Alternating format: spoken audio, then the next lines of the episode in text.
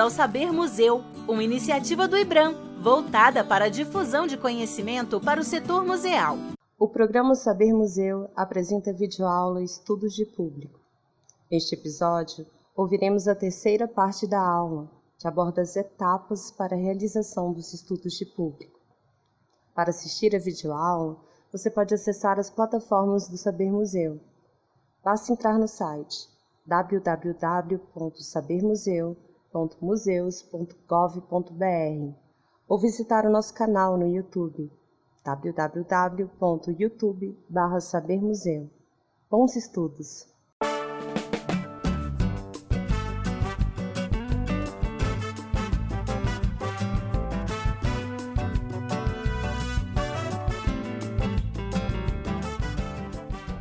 Para iniciar essa nova aula, vamos retomar um pouco do que a gente viu na aula passada. A gente viu conceitos, né? Quem é público, quais são os nomes que a gente dá para esse público, qual a diferença entre esses públicos e ah, alguns tipos e aplicações que a gente tem de estudos possíveis, estudos de público possíveis. Nessa aula de hoje, a gente vai ver métodos e técnicas, porque a gente, é, em geral, usa, ah, qual foi a metodologia? E aí a gente confunde metodologia e técnica, só que são coisas distintas. E dentro desse assunto, a gente tem dois vieses principais quando a gente fala de pesquisa ou de estudo, esse é quantitativo ou qualitativo. Em geral, essas duas coisas se misturam, mas há algumas possibilidades em, em estudos que são mais qualitativos e mais quantitativos, há alguns algumas diferenças bem, bem específicas, que são as principais, essenciais, e tem também várias similaridades. Então, dentro dos estudos que costumam ser estudos mais qualitativos, a primeira metodologia, o primeiro método que a gente encontra é o método da entrevista. E aí, quais as técnicas que a gente tem dentro desse método? A gente pode usar uma entrevista estruturada, em que a gente tem as perguntas todas já é, é, previstas com antecedência, a pessoa tem que necessariamente responder aquelas perguntas. A gente tem entrevista não estruturada, que ela vai acontecendo como uma conversa. O assunto vai surgindo e o próprio assunto vai desdobrando mais perguntas. E a gente tem uma entrevista semi-estruturada ou aberta. A gente tem perguntas principais, mas se esses se a resposta extrapolar essas perguntas iniciais, não tem problema. A gente vai adentrando nessas perguntas e abordando melhor o tema. E aí a gente tem algumas formas também, algumas outras é, é, é técnicas que a gente pode usar para aplicar esse método. Grupos de discussão, grupos focais e observação.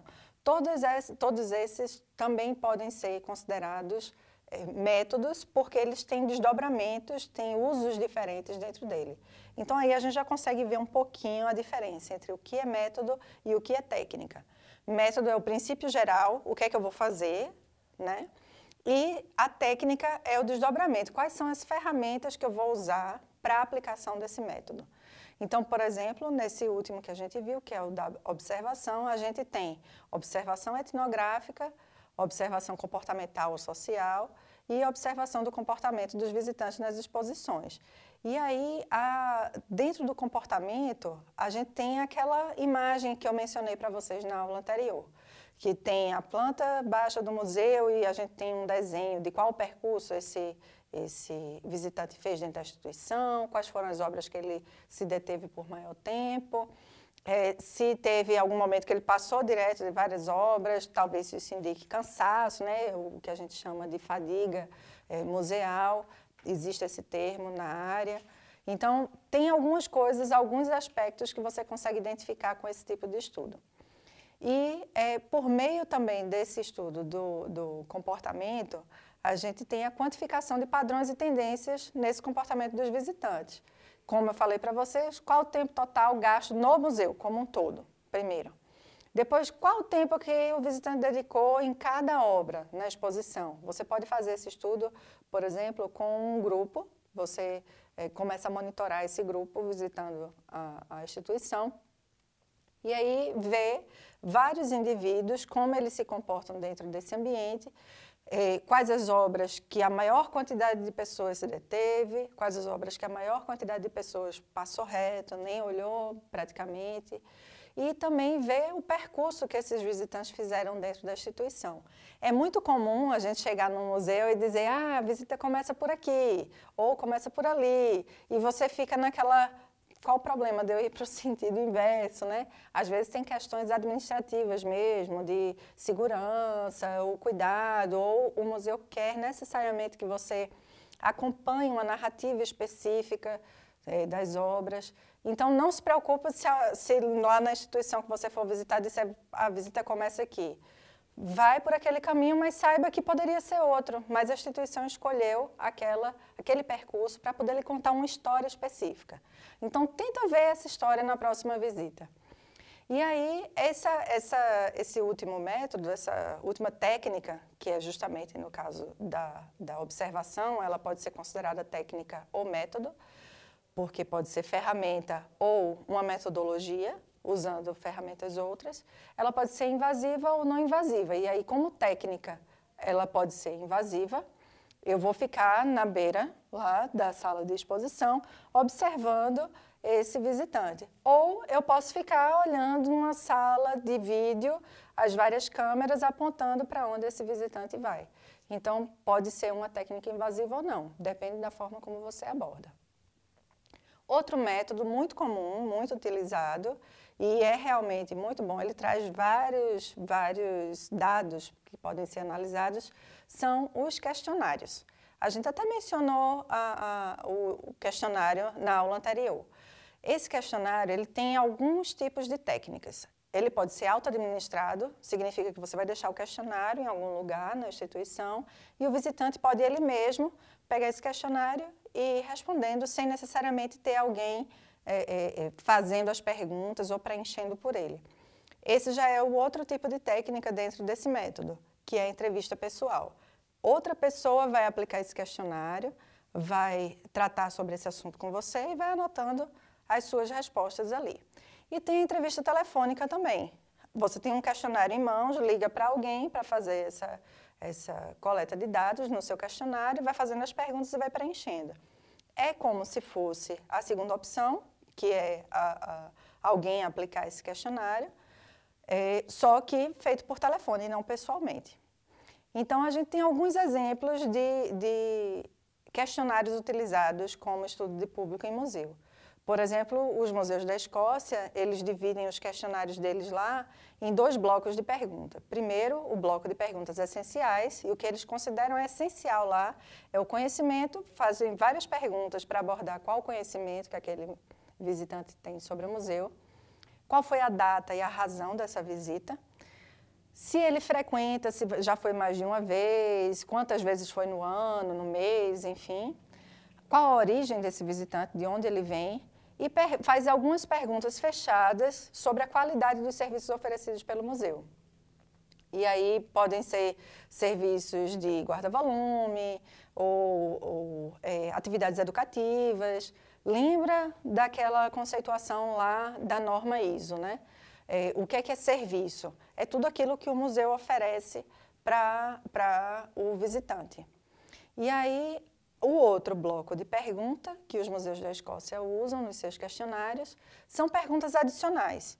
É, é opcional, basicamente. Pode ter esse tipo de pergunta ou não. Que são perguntas que abordam qual a conexão desse visitante com o museu, se ele pretere ou se ele prefere alguma coisa dentro da instituição e se ele quer também solicitar algum tipo de serviço, se ele quer abordar algum assunto adicional. Então, assim se estrutura o questionário que os museus da Escócia utilizam. Mas trazendo um outro exemplo, é, também internacional, que é aquele que o Departamento de Museus da Malásia utiliza. E aí eles dividem também o questionário em alguns blocos. O primeiro bloco, o inicial, para a pessoa já começar a responder, são, é aquele bloco que tem as perguntas sobre detalhes pessoais. Por exemplo, para tra traçar a, a, o perfil socioeconômico desse visitante. Qual a faixa etária, gênero, etnia, no caso da Malásia, eles têm divisão em etnia, nível de educação desse visitante e qual a ocupação dele. E dentro desse, desse questionário, ele traz outro bloco, que é relacionado à frequência de visitas ao museu. Quantas vezes foi no ano? Quantas vezes foi no último ano? Quantas vezes foi naquele museu específico ou em outros? E um terceiro bloco é a visita realizada, quando essa, essa visita, na verdade, foi realizada. Se, ela, se ele foi acompanhado ou se ele foi sozinho.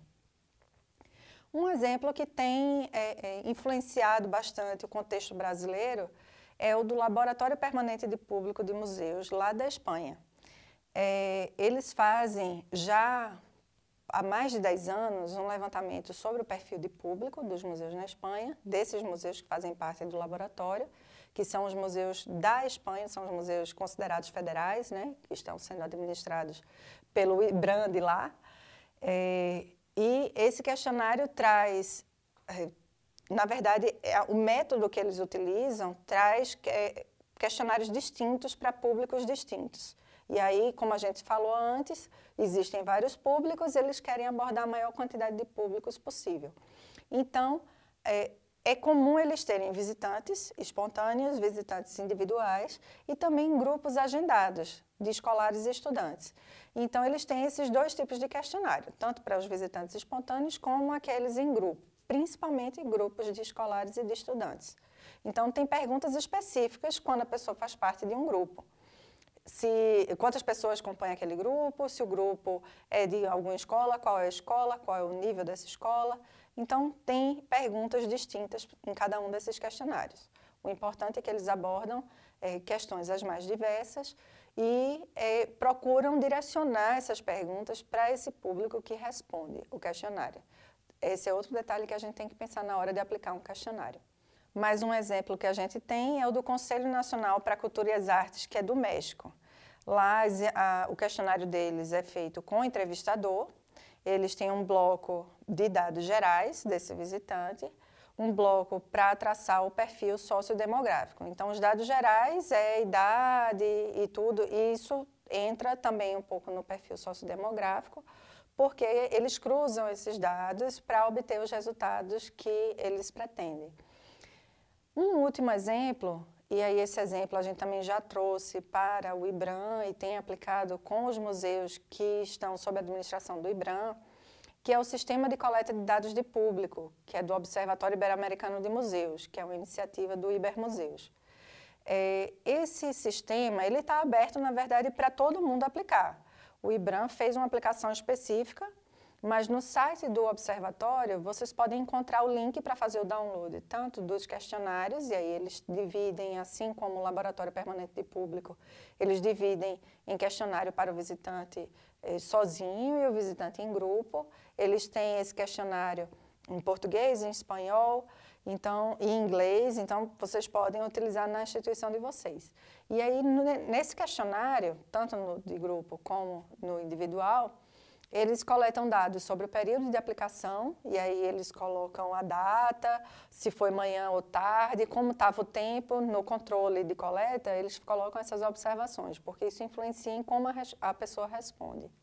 E também dados sociodemográficos, dados sobre os hábitos de visitação, não necessariamente só naquele museu que está aplicando, dados sobre a motivação da visita, o que foi que levou essa pessoa a visitar a instituição, e dados sobre a realização em si da visita, como a visita se deu, o que é que ele é, gostou mais naquele museu, e isso envolve um pouco do que a gente tinha falado anteriormente sobre percepção. Né? São da, eles coletam também dados sobre informações prévias à visita, é, por exemplo, como você ficou sabendo do museu, onde você buscou informações sobre esse museu, se foi na internet, na página do próprio museu.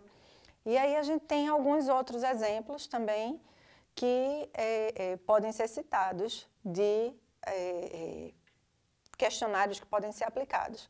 Não são utilizados em um lugar específico, a gente trouxe aqui alguns, alguns, é, alguns exemplos para vocês só verem como essa, esse método do questionário pode ser aplicado. Então, a gente tem, por exemplo, formulário de sugestão. A gente encontra formulário de sugestão em vários lugares, né? Então, o que é que, é, o que é que você veio é, é, ver aqui no museu, o que é que você sugere de melhoria, alguma crítica, é geralmente um questionário de, de satisfação, né? Que a gente encontra em, em locais de venda. Então, isso também pode ser aplicado no museu, é só direcionar as perguntas para aquilo que você quer avaliar.